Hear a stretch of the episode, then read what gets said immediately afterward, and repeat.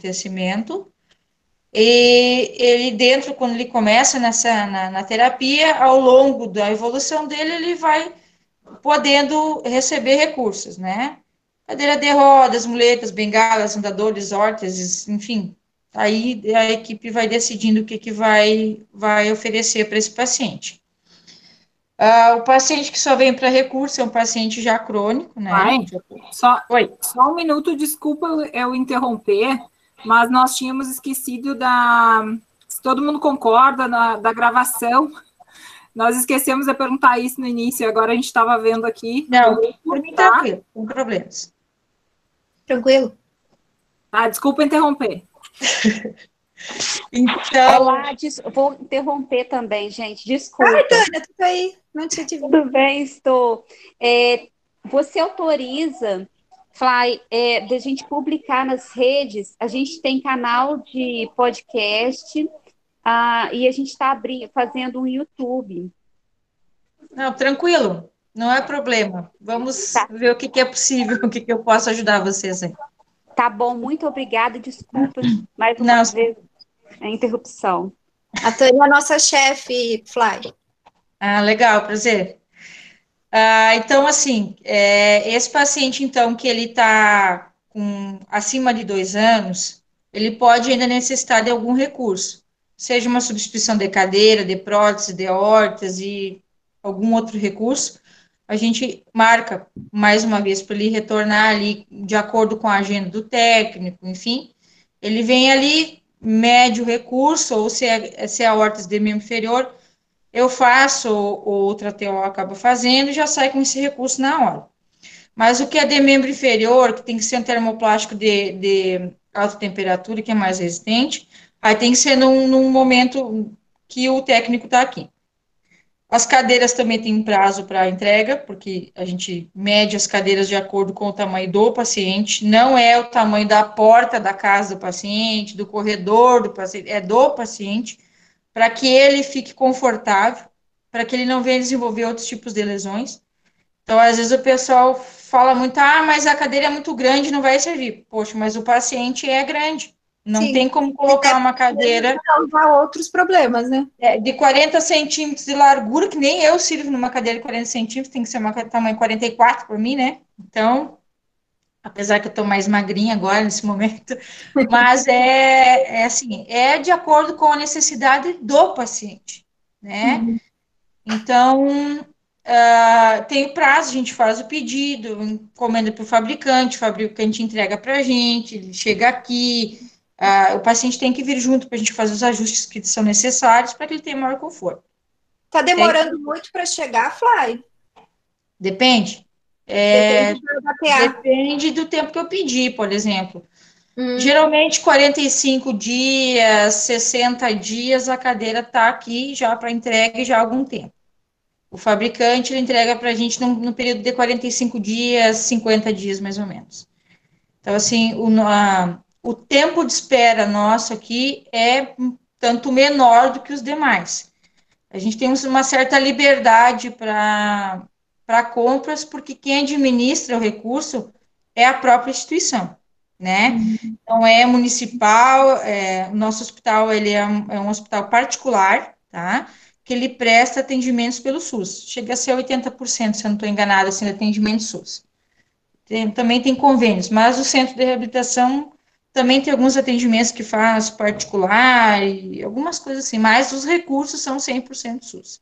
Isso varia, né, Fly? Porque uh, eu, eu, eu cheguei a conversar no ano passado uh, com algumas pessoas de, de, de, centros de reabilitação de espaços diferentes, assim, pela disciplina até, e, e eu me lembro que aqui em Santa Maria, por exemplo, estava demorando uma média de 30, 60 dias.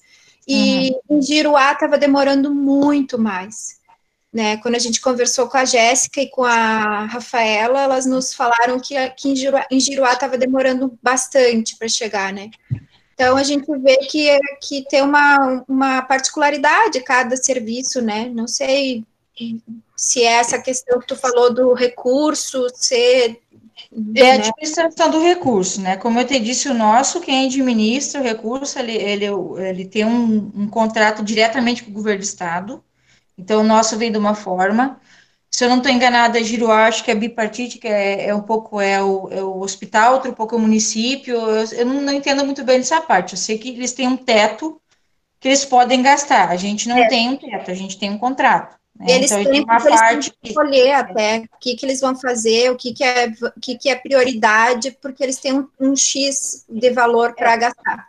Nós temos o contrato nosso, até onde eu me lembro assim, a gente tem um valor que a gente tem uma meta para cumprir, e se a gente passar daquela meta, a gente não recebe, mas a gente faz uma média para o próximo contrato para poder negociar. Uhum. Né? Então, tem algumas coisas que a gente recebe de uma forma, tem outras coisas que a gente recebe de outra, que isso é questão mais administrativa que eu precisaria de ajuda, na verdade, para poder explicar bem certinho para vocês. Eu faço uma parte da gestão disso, que é a parte de recursos. Eu consigo ver o que, que é produzido, o que, que é faturado e o que, que é pago. As negociações não são feitas comigo, é feita com a administração do hospital, conforme eles acham conveniente. Então, na verdade, a minha coordenação é mais técnica do que administrativa. Então, eu gerencio os, mais os pepinos diários do que propriamente os recursos. Entendi. Então, são poucos, né, os pepinos. Sim. Então, uh, esses recursos demoram essa média. Nós temos a parte do, do técnico ortopedia, que é 20 dias. A gente está com a prótese, está com a órtese, está com uma malha, está com várias coisas ali. A parte da visual, os óculos é 15 dias, né? A gente tem uma, uma, uma, rapidez muito boa, que em torno de 15 dias, ele vai a cada 15 dias lá, mede e já traz o que foi feito. A qualidade do material, assim, eu sempre escolho algo que seja muito bom, porque primeiramente eu penso, e se eu precisar? Eu uhum. vou querer que seja uma coisa boa. Então, uhum. a prioridade é o material bom. Isso faz a diferença na hora até a questão dos custos, porque se você, quando você dá um material de boa qualidade, vai durar até o tempo que for necessário para receber um recurso novo. Uh, existe um manual do Estado do Rio Grande do Sul, que foi revisto, se eu não estou enganado, em 2014, onde a gente fez algumas modificações, eu participei dessas modificações. Todos os, os centros de reabilitação participaram, e, se eu não estou enganada, até a Suzete. A Suzete participou também, estava lá junto comigo, lá de, da, da UX. A Suzete Grande? Suzete Grande. O Luiz Otávio também estava lá, que é Passo Fundo. O pessoal de Giruá também estava. Acho que foi a, a Luciane que estava lá. A Rafa, acho que também estava. O pessoal de Bagé, que eu não conheço muito, também estava lá. E, assim, tem vários outros centros de reabilitação no estado, né? Uhum. Agora tem o mais recente é Osório, onde está a região que é a Manu, tá? Lá. Manu. A Manu. Então, até fui, fui lá também conversar um pouco com eles e, e falar um pouco da minha experiência também. Então, assim, a, a velocidade, a agilidade para conseguir os recursos depende muito do tipo da administração que é a instituição, né?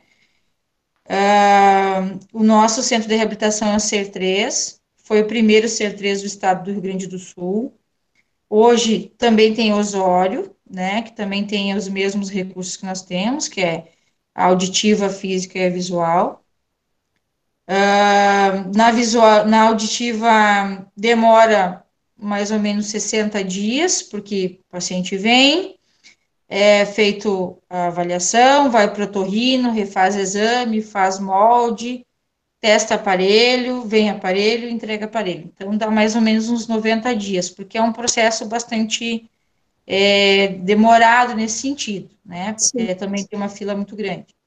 Então, nós temos pacientes desde menos de um ano de idade até 95 anos, já tivemos pacientes de 102 anos. Então, assim, a gente atende todas as faixas etárias, né?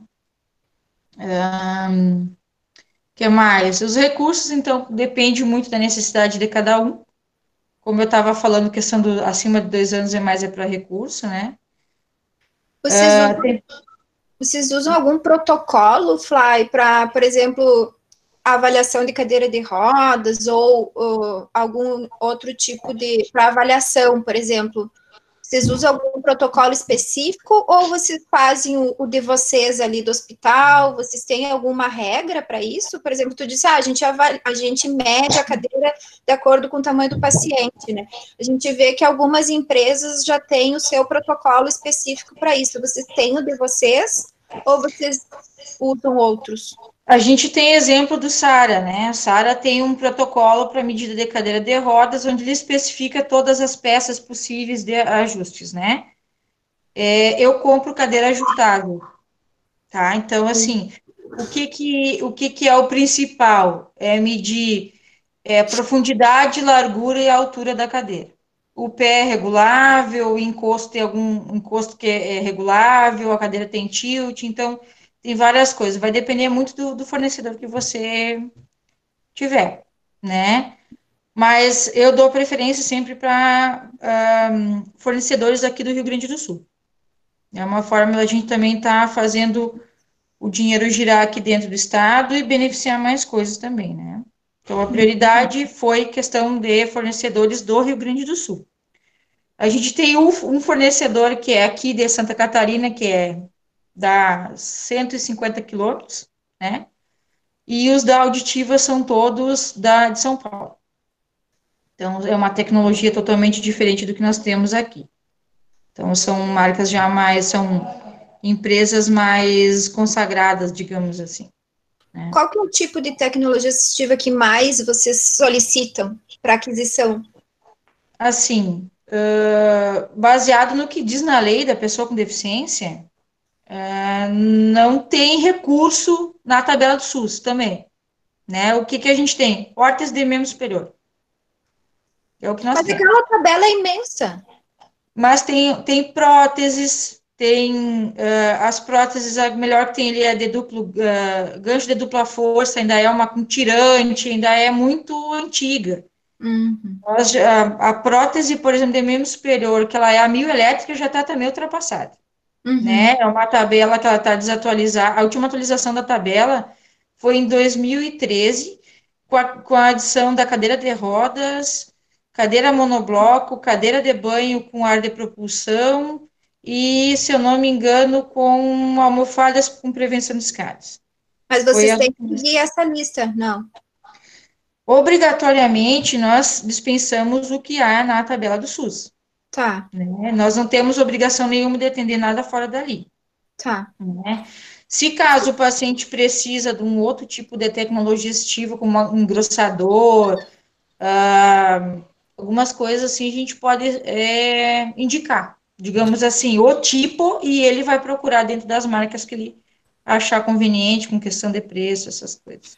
É, eu, ia, eu ia te fazer uma pergunta nesse sentido. Uh, né, tendo em vista que o, o serviço ele não é 100% SUS, como que vocês fazem né, apresentação dos outros recursos que não estão na tabela, né, para os pacientes? Ou como que vocês verificam se ele tem essas condições, né, é, de adquirir esses recursos é, que não são contemplados pela tabela? É, como que é feita essa avaliação? Vocês têm também assistentes sociais na, na equipe, se tu puder falar um pouquinho assim como que é feito essa, tendo em vista que não é um, um serviço 100% SUS. É, na verdade, o centro de reabilitação ele é 100% SUS, tá? A gente tem que fazer dispensação do que tem dentro da tabela, certo? Se o, o recurso hospital não é, tá. É, o hospital que não é. Tá. O hospital não tem nada a ver. É. Digamos assim, nós fazemos parte do hospital, porém nós somos 100% uhum. SUS 100% e o hospital tem outras, outros convênios. Tá. Nós temos que obedecer a tabela do SUS, tá? A gente tem uma obrigatoriedade de dispensar aquilo que tem dentro da tabela SUS. Mas, por exemplo, é, cadeira de rodas motorizada. Quem tem direito?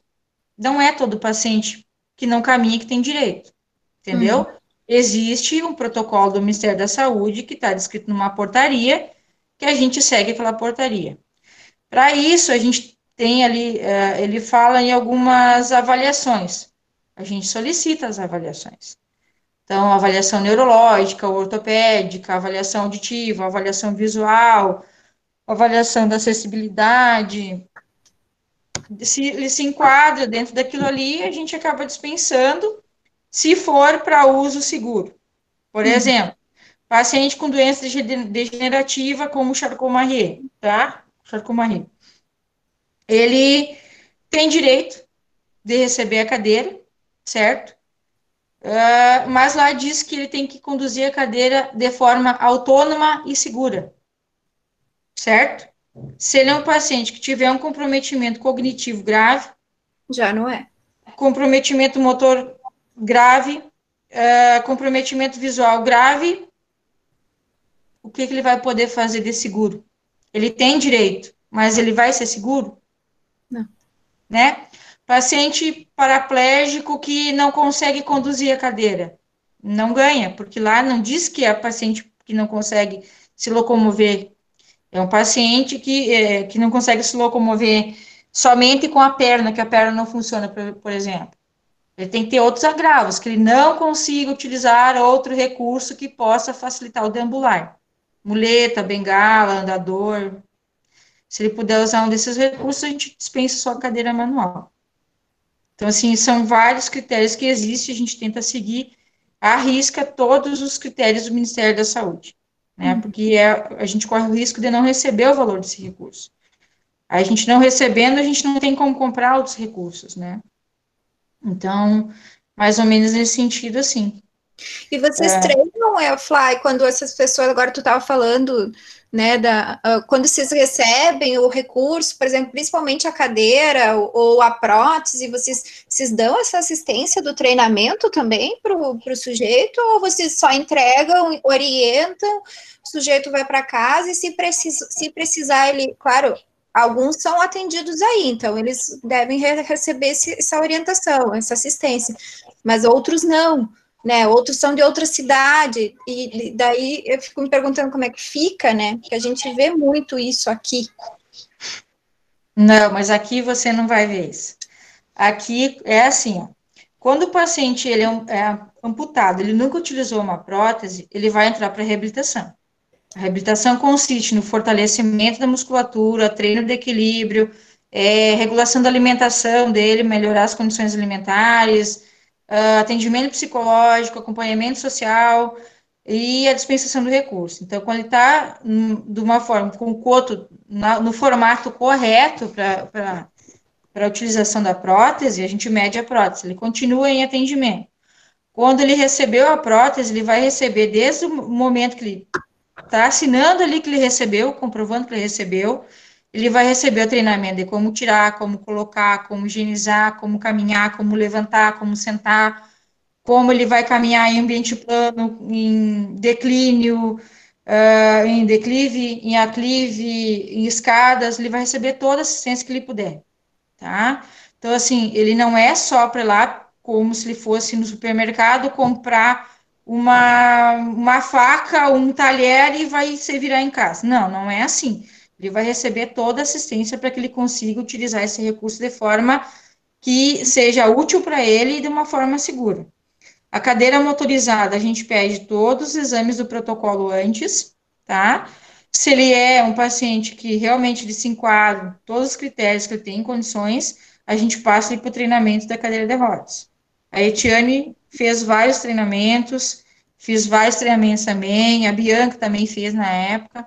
Então, assim, se ele conseguir conduzir a cadeira de uma forma segura, desenvolver um protocolo para isso. Como é que a gente vai saber se o paciente vai conduzir a cadeira de rosa de uma forma é, segura? Ele vai andar é, dentro do centro de reabilitação, que tem um formato circular, né, o prédio, vai entrar na sala, vai sair da sala, vai ir na parte externa, ele vai subir rampa, ele vai descer rampa, tem, uh, a gente tem rampas de diferentes uh, uh, inclinações, né, tem uma rampa que é curvada, tem outra que é reta, tem outra que é muito mais alta. Quando ele fez esse percurso, ele vai, vai para a via pública, vai na, ali na, naquele parte que é rebaixada, na rampa ali. A gente tem uma parte que é bem boa e uma parte que é muito ruim da calçada. E é isso que a gente quer que ele saiba. Não é andar em ambiente plano, em portas que tem 1,20m de largura e que ele vai passar super bem. Não. O que a gente quer é que ele aprenda é nos piores lugares possíveis, porque a maioria das calçadas, dos passeios, na verdade, da, das cidades do Rio Grande do Sul são muito ruins, Sim. porque não existe um plano para adaptação. É, na verdade, existe, que é a Lei 9050, que é da ABNT, só que ninguém Sim. segue, né? É. E, então, a gente precisaria fazer com que essa lei das edificações fosse cumprida também. Mas, infelizmente, nós não temos terapeutas ocupacionais que trabalham na parte da urbanização. Né? é uma mais... área super bacana de ser explorada, né? Exatamente, tem várias coisas que a gente poderia fazer aí. Então, a, depois que ele já fez essa, todo esse percurso, a gente faz em média três, quatro, às dez, né, é, atendimentos, se ele está apto, a gente entrega a cadeia, se não está, a gente tem que fazer uma justificativa, porque provavelmente ele vai entrar via judicial solicitando, e aí a gente vai ter que justificar para o juiz isso. Normalmente os juízes dão, mas eles não têm responsabilidade nenhuma sobre a saúde dessa pessoa, e eu, como assino isso, tenho. É o meu crefito que vai em jogo. Então, eu tenho que ter certeza que essa pessoa está apta a poder dirigir de forma segura para ele e para quem estiver do lado.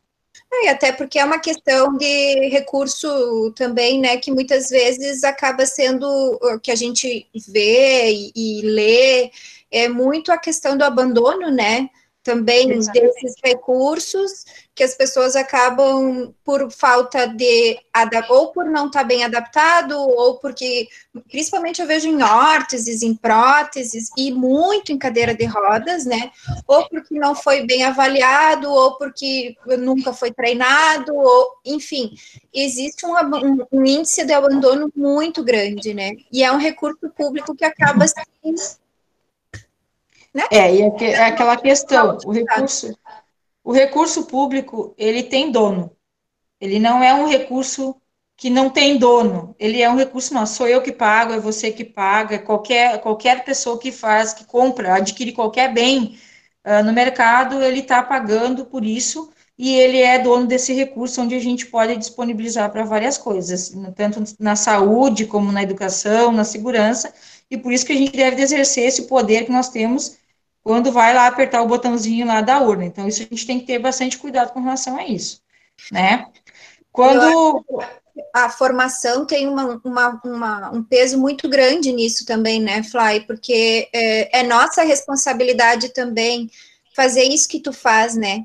De saber orientar, de saber avaliar bem, de saber uh, fazer esse acompanhamento depois, porque eu acho que muito também desse abandono é justamente porque esses, essas pessoas não tiveram uma orientação, uma avaliação e todo um acompanhamento desde o início, né? Exatamente. E aí, aí a responsabilidade está no profissional da saúde que deveria ter feito esse papel e não fez. Né? É, eu, eu, sempre digo a seguinte coisa, assim, só ter que cortar um pouquinho assim, ó. Existe muitos tipos de terapeutas, de profissional da área da saúde. O pior deles é aquele que não tem interesse, aquele que não tem responsabilidade. Quando a gente entra para uma faculdade, isso foi uma coisa que eu incomodei muito todo mundo, de tentar descobrir o que, que era terapia ocupacional. Hoje eu tenho uma visão totalmente diferente do que eu tinha naquela época. O que, que eu faço? Eu atendo pessoas com disfunções ocupacionais independente da área onde elas atuem, da, do, da ocupação que elas tenham. Então, o médico é, trata as pessoas com doenças, os fonoaudiólogos com disfunção da comunicação, eu trato pessoas com disfunções ocupacionais, tá? É isso que eu faço. Independente se ela precisa de recurso, que tipo de recurso. Para eu poder atender essa pessoa, primeiro eu tenho que entender o que, que eu faço, tá? Eu, eu atendo na área da reabilitação física. Também atendo na visual também. Apesar de não gostar muito de algumas coisas, mas eu também atendo na área da reabilitação visual. Da auditiva eu não posso, porque isso é específico da fonoaudiologia, mas a gente acaba aprendendo muita coisa também por causa dos atendimentos multidisciplinares.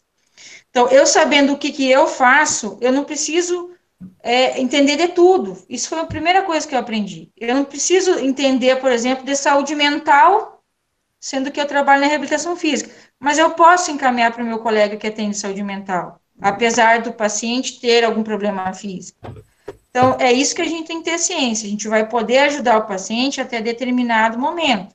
Momento que a gente não sabe, porque entender meia boca não é. Aí. Cortou.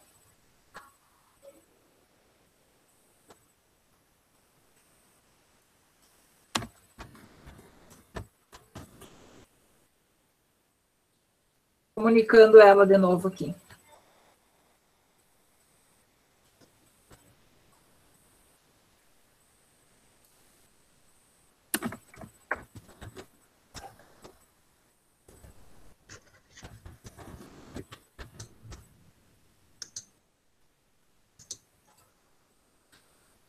Vamos aguardar um minutinho mais aqui, ver se ela entra.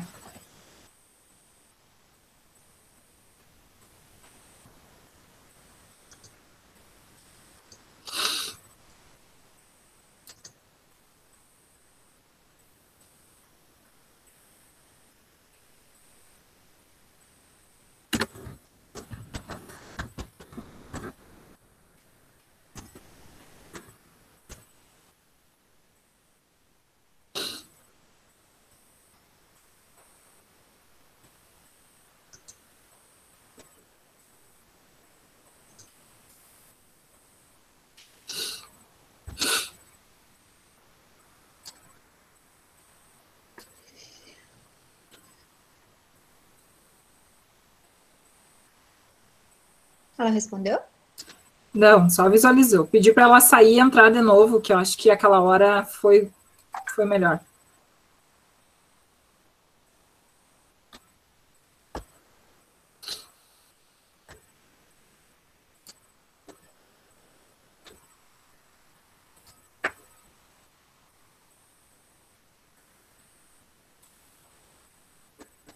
Entrou.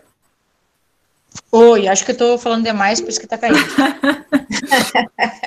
é bem isso, Amara. Novos tempos, é. velha internet. Isso aí. Isso aí. Uh, então, assim, a primeira coisa é a gente tem que entender o que, que a gente faz, para a gente poder saber o que, que vai fazer. Quando a gente não chega até esse determinado ponto e que a gente uh, não vai conseguir ajudar o paciente, a gente tem que passar para o colega que vai poder ajudar dessa forma um pouco melhor. E. Acho que também, né, Flaiane, essa questão da qualidade do material, né, de tu sempre prezar. Infelizmente, não são todos os serviços que, que levam isso em consideração, né? Isso também é um cuidado com o, o, o público, com o dinheiro público, um cuidado com uma questão ética também, né, com esse usuário, assim. Então, acho que isso é algo também que, para quem está em formação, para quem está nos serviços, né, para quem tem esse desafio pela frente aí, com certeza de levar em consideração também esse ponto, né? Na verdade, você proporcionar um material de melhor qualidade, o custo-benefício é muito maior. Muito maior. É você entregar um material de baixo custo e logo em seguida vai ter que é, solicitar outro, então, na verdade, na minha opinião, não compensa. E é aquilo que eu coloco. E se eu precisar desse material, eu quero um material de boa qualidade né?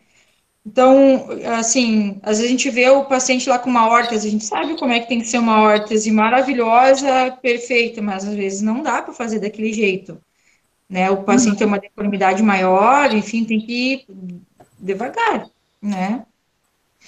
Então, essa questão das avaliações tem que, tem que ter bastante cuidado, né? Tem que... Sim.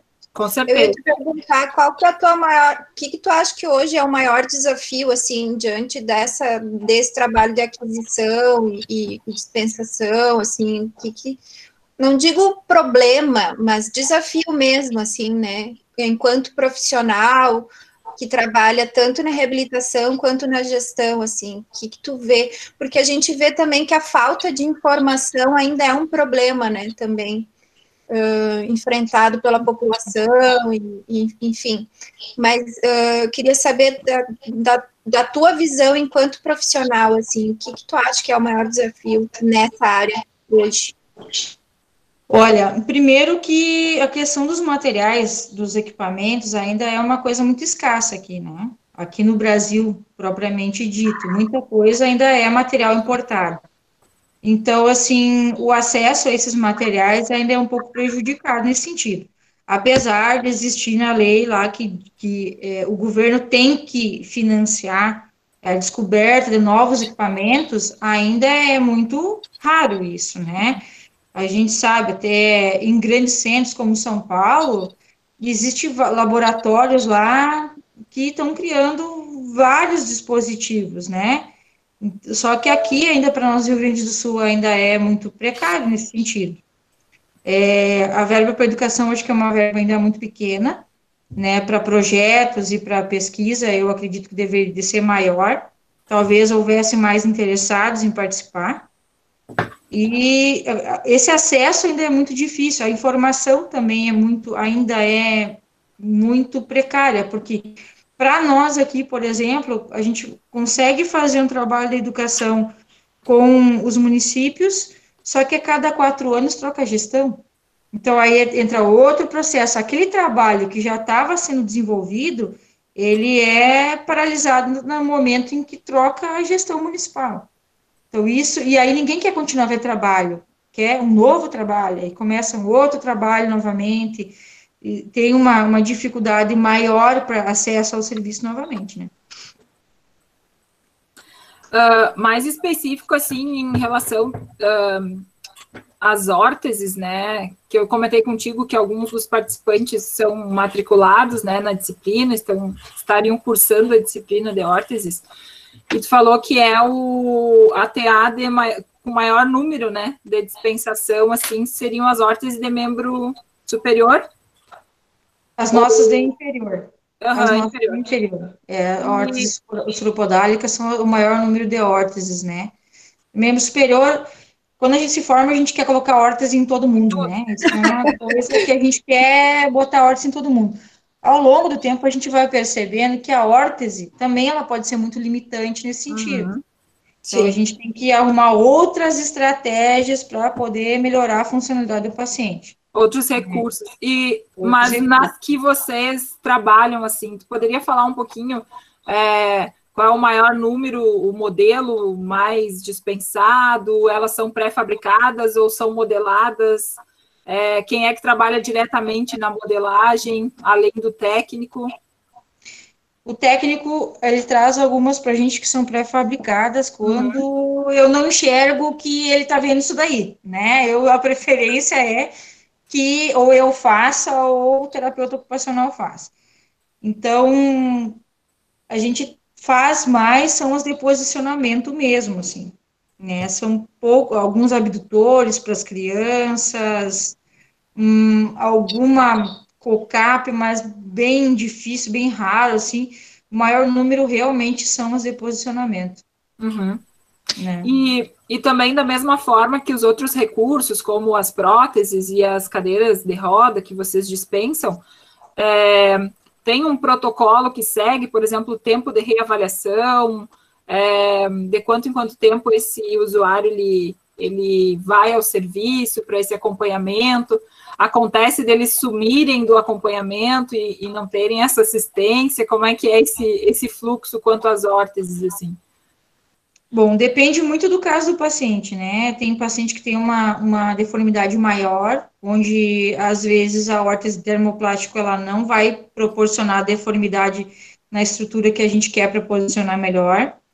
Já teve caso de paciente onde eu fiz uma, uma tala de gesso, uma, uma progressiva, até eu, eu, tinha até pouco tempo umas que eu tinha feito lá no, na casa de saúde, botei fora há pouco tempo de um paciente com lesão de C4, onde a gente conseguiu faz, um pouquinho mais de extensão para ele no membro superior.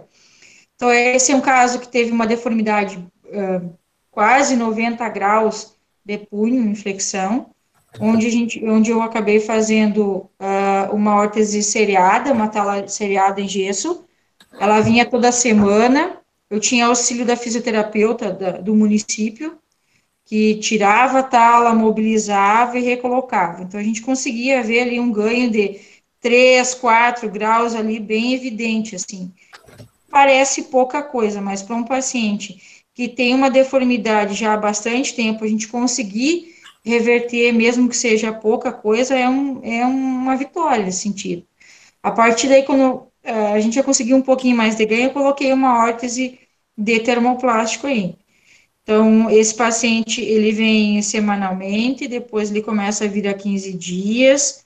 Se não tiver dor, não tiver é, pressão, lesão por pressão, pode usar por mais tempo, mas a gente sempre indica, eu prefiro que use durante o dia, tá? Uh, no início, algumas, algumas horas, tira, mobiliza, põe de novo, até que ele acostume com, com o uso da órtese, né? Paciente que tem muito movimento involuntário, eu fico com bastante receio de colocar órtese, porque pelo, pelo movimento pode ocasionar alguma, alguma lesão. Durante a noite, a musculatura geralmente ela relaxa bastante, então não, eu pelo menos não vejo necessidade. Tem alguns terapeutas que indicam o uso também noturno. Eu acho que deve ser muito desconfortável, acho não já, já vivenciei isso, é desconfortável você dormir com uma órtese. Então, é, mas nesse sentido, assim, é, a gente tenta reavaliar cada dois, no primeiro mês, dali dois meses, dali três meses. Se tiver alguma alteração, eles ligam para a gente e remarcam. Então, assim, depende muito do paciente. Mas somem também. Alguns somem também. É. A, a Laiana perguntou aqui se a maioria ou todas as órteses de membro superior, se vocês confeccionam com termoplástico ou se usam uh, o neoprene também. Todos termoplástico. De baixa e alta. Caiu de novo. Caiu. Acho que caiu.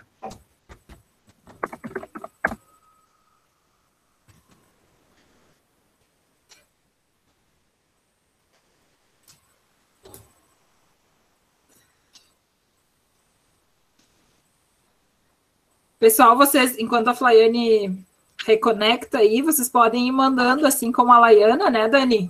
Sim. Mandando perguntas aqui, ou podem é, fazendo as perguntas, entrando Ativando aí. O, o microfone. Isso, fiquem bem à vontade. Vamos aproveitar o contato com a, com a colega. Pode elogiar também, Amanda.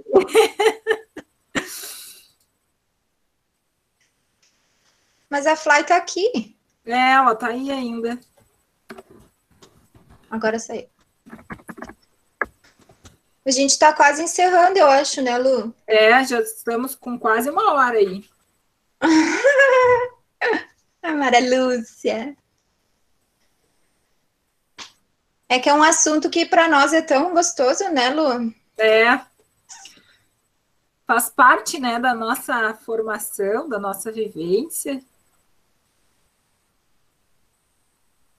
E a Mara Lúcia, como é que tu te sente assim, ó, vendo as tuas alunas e as alunas das tuas alunas?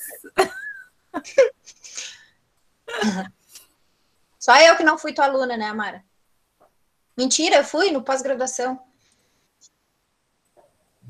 Foi, até a Dani foi, na pós foi. Gente, eu fui aluna então... da Mara no pós-graduação em saúde coletiva. Isso! Então, estou aqui. Ih, a Mara também. Caiu também. Ai, tua mãe, deu bobagem. Vou aproveitar rapidinho enquanto a Fly não volta de dizer assim, ó, que eu estou bem emocionada, bem feliz de ver vocês duas, né? A, a, a, a Dani, que foi minha aluna também, mas ajudou a criar a, a Lu, e, e, a, e, e a Lu agora com a Flaiane, e a Flaiane tão linda assim, de ver ela com tanta potência, com tanta propriedade, falando assim, eu estou muito emocionada aqui, muito. Aí eu me lembro da coisa que a Lu fala e me, e me acalma a alma. De... pensar nessa trajetória, muito bacana. Eu aprendi com essa aula agora, porque essa coisa da órtese não é a minha praia, né? Eu não, não transitei muito por aí, não. Então, foi bem legal de ver, assim, como é que é a dispensação, a dispensação enfim, o que é que aparece mais, eu achei bem, bem bacana. E imagino que para os nossos alunos atuais, assim, foi bem rico. Que bom. Parabéns. Que bom, obrigada. Eu vi que a Renata entrou, Renata. tá aí. É. é a Renata da, da disciplina de, de tecnologia assistiva lá na UFPEL, Rê, se quiser falar. Olha! Saiu, será? Tá aí, ei! Ativa teu microfone, Rê.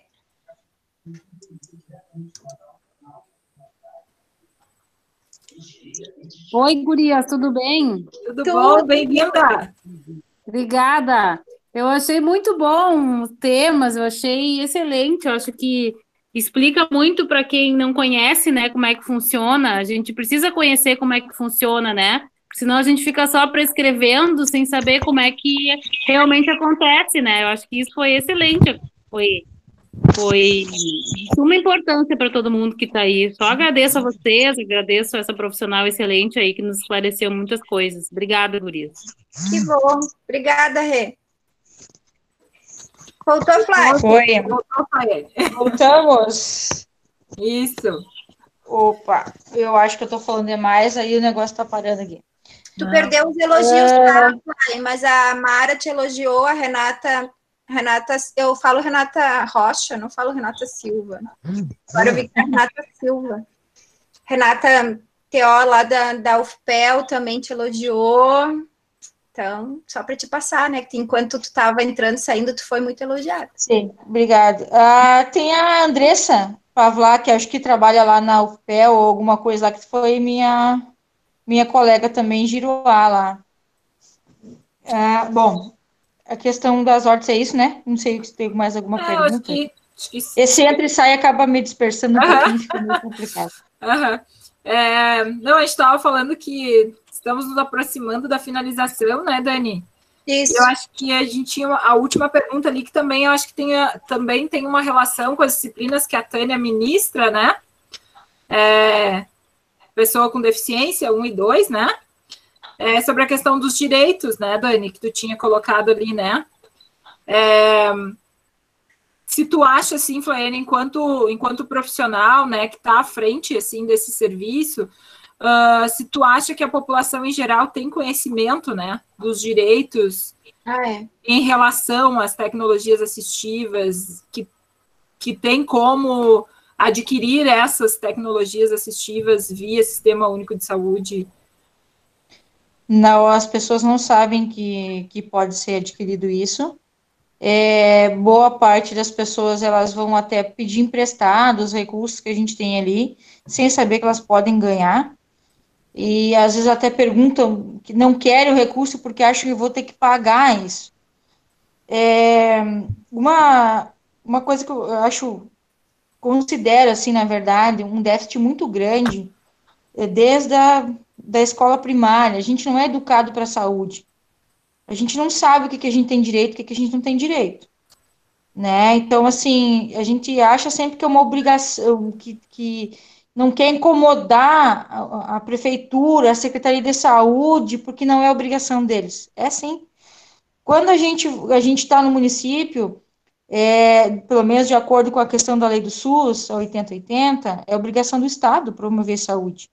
E isso faz parte dos recursos. Saúde, os, todos os recursos que nós podemos necessitar, faz parte de saúde e qualidade de vida, que é o mais importante. Então, a gente precisa é, que tenha mais uh, uh, informação a respeito disso. Talvez o, o, o, papel, o nosso papel como terapeutas ocupacionais, é justamente fazer esse meio de campo. Uhum. Porque nós poderíamos estar inseridos em vários campos de atuação, nós não estamos. Né? Porque talvez algumas coisas sejam muito perdidas nesse, na história o que, que é terapia ocupacional. Ninguém sabe o que, que é ainda. Não é verdade? Você vai a qualquer lugar, você pergunta o que, que a gente faz, ninguém sabe o que, que a gente faz. Isso é uma obrigação que nós temos de divulgar o nosso trabalho. De divulgar o que, que faz um terapeuta ocupacional na unidade básica de saúde, na, no CAPS, no, no consultório particular. Isso é uma obrigação nossa. Só que, como eu disse, a gente tem que saber o que, que a gente faz primeiro para depois ensinar os outros, né? Então, assim, aqui as pessoas sabem com o que, que eu trabalho, né? Então, assim, é, é, essa é a parte mais importante. Eles sabem que quando eles precisam.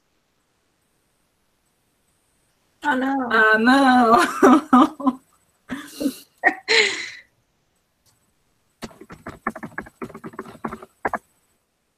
Tadinha.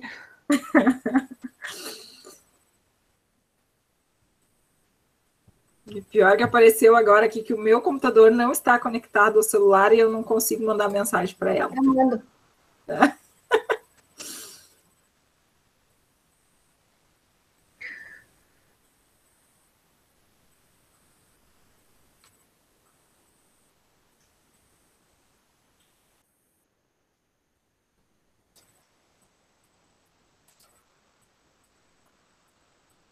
Ela não visualizou ainda. Sabe que isso que a gente estava conversando agora sobre se, eles, se o povo, a população sabe ou não do seu direito. Eu estava lendo um artigo desse ano, publicado esse ano, em 2020, uh, de que as pessoas, uh, acho que 60, se eu não me engano, 60% das pessoas tinham noção de que o Sistema Único de Saúde oferecia para a população a aquisição dos dispositivos.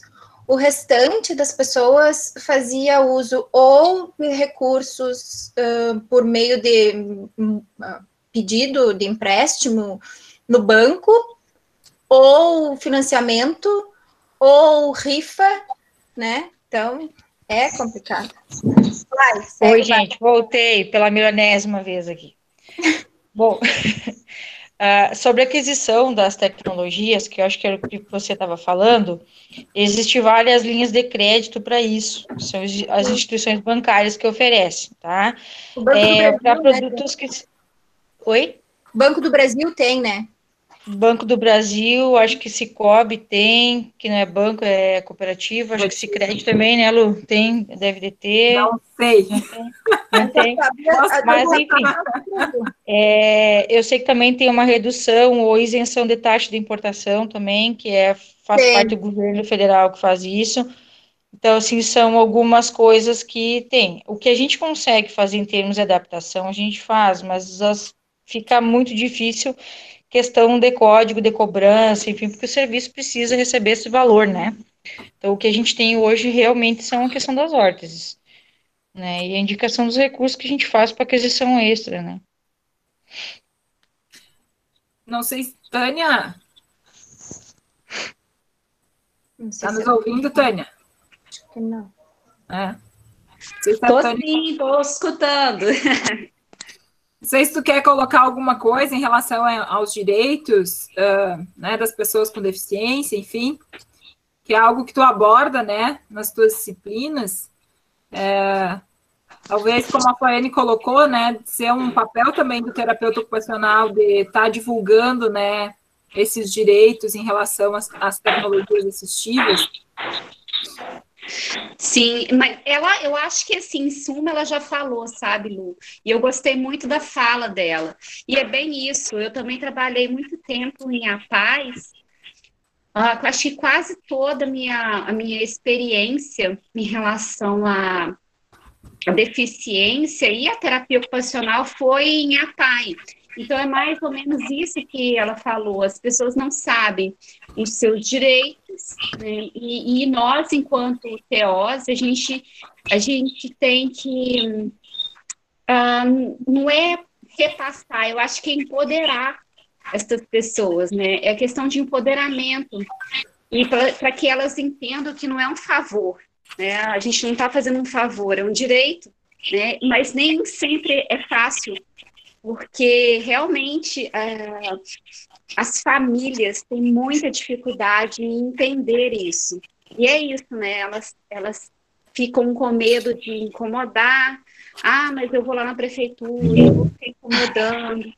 E a gente tem muito isso, não só essa questão da, da tecnologia assistiva, mas quando a gente fala da educação inclusiva, né? Então, ah, quando, por exemplo, nega a matrícula do seu filho, aí elas recuam e simplesmente acham que está certo realmente, é isso, a família não, a escola não tem aquela, não tem uma estrutura para para aceitá-los, mas é isso, porque é muito, muito relacionado à questão do empoderamento, ao conhecimento dos seus direitos. E eu acho que é isso mesmo, é o papel da terapia ocupacional é empoderar esse público, né? E a gente sabe que em toda a história das pessoas com deficiência, elas sempre, ah, elas sempre vão, sempre, sempre elas tiveram um segundo, segundo plano, né? Então sempre a todo momento tentando é, buscar esses direitos. E aí, em muitos momentos, o nosso público não tem esse conhecimento de o quanto que as pessoas com deficiência, nas convenções, nas lutas, elas conquistaram um pouco que a gente tem atualmente, sabe? Então, acho que é isso mesmo que a Flávia falou. Foi muito boa essa colocação, porque para essas crianças, né, a maioria que está aqui são nossos alunos, mas para a gente também ter um outro olhar, uma outra perspectiva né, de um outro lugar também, que quando a gente fala enquanto docente, enquanto professor, é diferente, né? Mas esse foi muito boa com a sua colocação.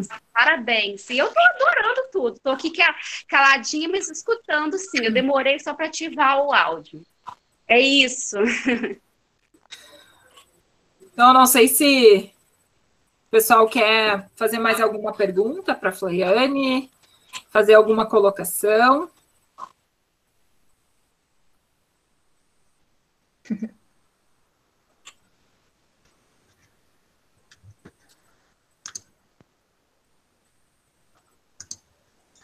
Ninguém? Eu quero parabenizar a vocês duas por terem tido essa brilhante ideia. Saudade! De... Saudade! Ah, essa brilhante ideia de trazer esse tema tão importante né, na nossa área. E fiquei muito feliz de que tenham trazido a Fly, né, que é uma, uma cria nossa, daqui da terra, e que faz um trabalho tão lindo, como disseram ali, ó, com tanto amor, é tão bonito ver assim o que, tá, o que falam de ti e, e ver a tua fala, né, trazendo tantos esclarecimentos em relação a esse processo que, como a Renata falou, né, é tão, é tão importante a gente saber. Eu conversando com as residentes e a gente, e elas se queixam, e isso é uma queixa muito geral, de quando a gente procura os livros da TO, eles têm é, a teoria, mas e o como, e na prática, como se faz, né? Então, isso a gente não vê. Então, quando a gente escuta alguém que está vivenciando e está fazendo isso com tanta propriedade, é muito rico poder né, escutar e poder é, é, é, é escutar. escutar. Para mim, escutar. Os outros trocaram ideias aí, né? Eu estou aprendendo. Então, eu fico bem feliz lá. A Dani já falava que te, que te trazia nas aulas, enfim, que elogiava, assim, Fazia tempo que eu não te via, fiquei muito, muito. Verdade. Parabéns, né? Verdade. né? Fazia tempo. Pois é. Mas que bom ver vocês de novo também aí. E assim, eu me coloco à disposição sempre que precisarem. Se quiserem vir nos visitar aqui também, agora eu sei que fica um pouquinho difícil em função da questão do Covid, mas eu já cansei de convidar a Lu e a, e a Dani para vir para cá, né? Quando a gente ia ir, a gente é. ia esse ano, mas daí, né, com toda essa coisa. É, gente... você teve aqui pertinho, você não veio, né? Mas enfim. Eu? Claro. Quem que teve aí? Quem que teve aqui pertinho esses dias? Eu? Teve aqui, acho que é metista? Não. Alguém teve ah, aqui não, em Ametista, Entre juiz. É, tá, mas enfim, alguém teve aqui pertinho ainda, fiquei Fiquei chateada que não vieram aqui, mas tudo bem. Mas, enfim, aqui, assim, a gente. É, eu tenho uma vivência um pouco diferente, talvez, na maior parte dos. Do, de quem, quem tem a gestão. Não sei, não sei também, né? Mas eu, eu tenho meu irmão que tem deficiência e a vida inteira a gente sempre teve que correr atrás de todos os recursos para ele. E a gente sabe o quanto é difícil de conseguir isso. Então, por isso que eu digo, eu sempre me coloco no lugar, né, no lugar do outro que ele precisa. E às vezes ele não quer saber, ele precisa, e ele chega ali num estado, às vezes assim, de bastante agressividade. A gente tem que sentar, a gente tem que escutar, a gente tem que trocar uma ideia, até você poder ter certeza que você conseguiu é, é, identificar o que, que realmente precisa. Às vezes nem é uma horta, às vezes é só um atendimento, uma escuta, para que ele consiga estar um pouco melhor. Né? Então, assim, a gente consegue brigar um pouquinho com, com os gestores, com os municípios, para que essas pessoas tenham um pouco mais de qualidade de vida e acesso aos recursos que precisam, né? Então, eu utilizo dessa minha vivência para que os outros também possam ter acesso aos recursos que o SUS oferece, né? Às vezes até nem o que o SUS oferece, mas pelo menos é os recursos que precisam, né?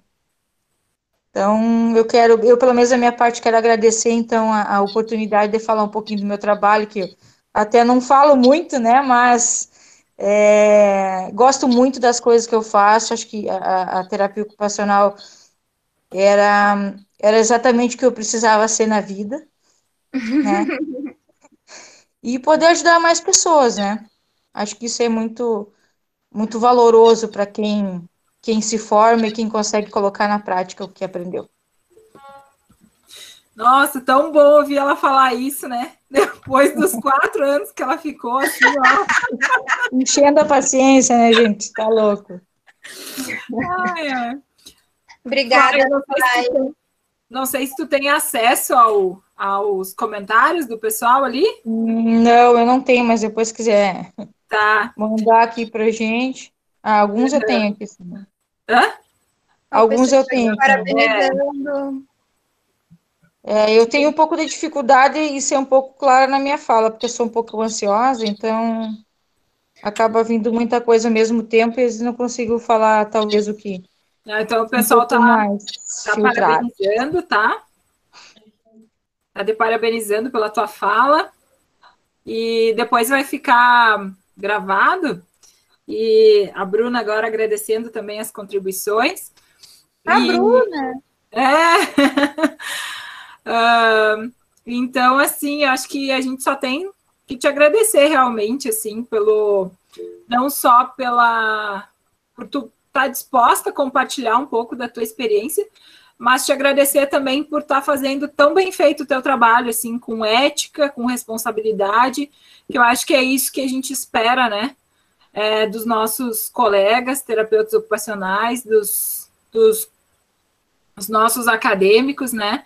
E, e assim, a- agradecer por isso também, né? Que tu continue aí fazendo esse trabalho com tanto amor e com tanta competência. É, acho que para nós, é sempre um orgulho, né? Ver os ex-alunos, né, Amara? Os ex-alunos, que para quem não sabe, assim, até a Lucielen foi minha aluna. É, e a Mara é bisavó. A, a Dani cria da Mara, eu cria da Dani, a Flaiane e a Mara já é bisavó agora. É, olha aí, ó. É sempre muito bom ver os ex-alunos tão bem e dá muito orgulho, né, para todas nós. E, e a gente só deseja, Fly, que tu siga teu caminho com muita luz e que tu possa ainda realizar todos os teus sonhos, que eu sei que tu tem muitos ainda, né? A Fly é, é bem ambiciosa e vai realizar todos eles com certeza. A gente se coloca à disposição também, né, para o que tu precisar e, e, e sempre as portas estão abertas, né, em nome da universidade aqui, do curso de TO da Universidade Federal de Santa Maria, né, a gente sempre deixou as portas abertas para ti, porque tu é nossa parceira, né, então, sempre que, que precisar, tiver interesse, quiser fazer alguma parceria, a gente está à disposição, tá, brigadão mais Obrigada. uma vez, obrigada, gente, pessoal que participou, espero que tenham curtido, e que a gente tenha ah, de alguma forma contribuído, né, para a formação de vocês em relação a esse assunto que, que é tão interessante, tão importante para todos nós, profissionais, acadêmicos, enfim.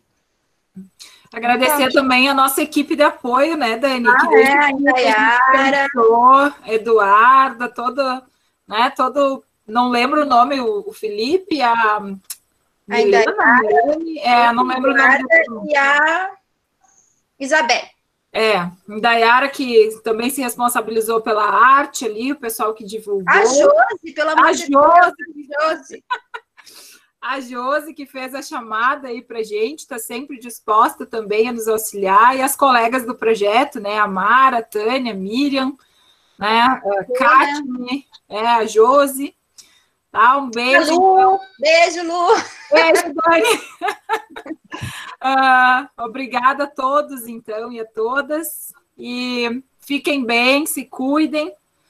E hoje saiu a nova normativa, né? Até dia 14 de julho. Então, sigam se cuidando e quem sabe no segundo semestre a gente consiga né, retomar as nossas atividades. E aí a gente vai te visitar, Fly. Então, tá Ih. bem, vou aguardar então todas aqui.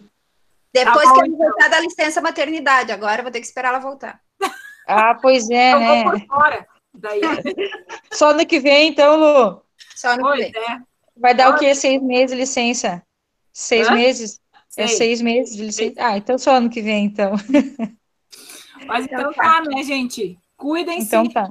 Obrigada. Obrigada, então, pelo beijos. convite. E continuo à disposição, caso precisem de alguma coisa, tá bom? Tá, Tá bom, bom. muito obrigada. Então tá. Depois Beijo, a- então. aí o pessoal do, da equipe aí, técnica, vai disponibilizar tá, a gravação, e aí para quem também não conseguiu acompanhar, né? Mas Sem aí é, é outro setor que a gente aqui, eu, Dani, a Mara, a gente não, não entende muito. Não domina. Certo? Beijos, obrigada a todos. Beijo. Tchau, tchau.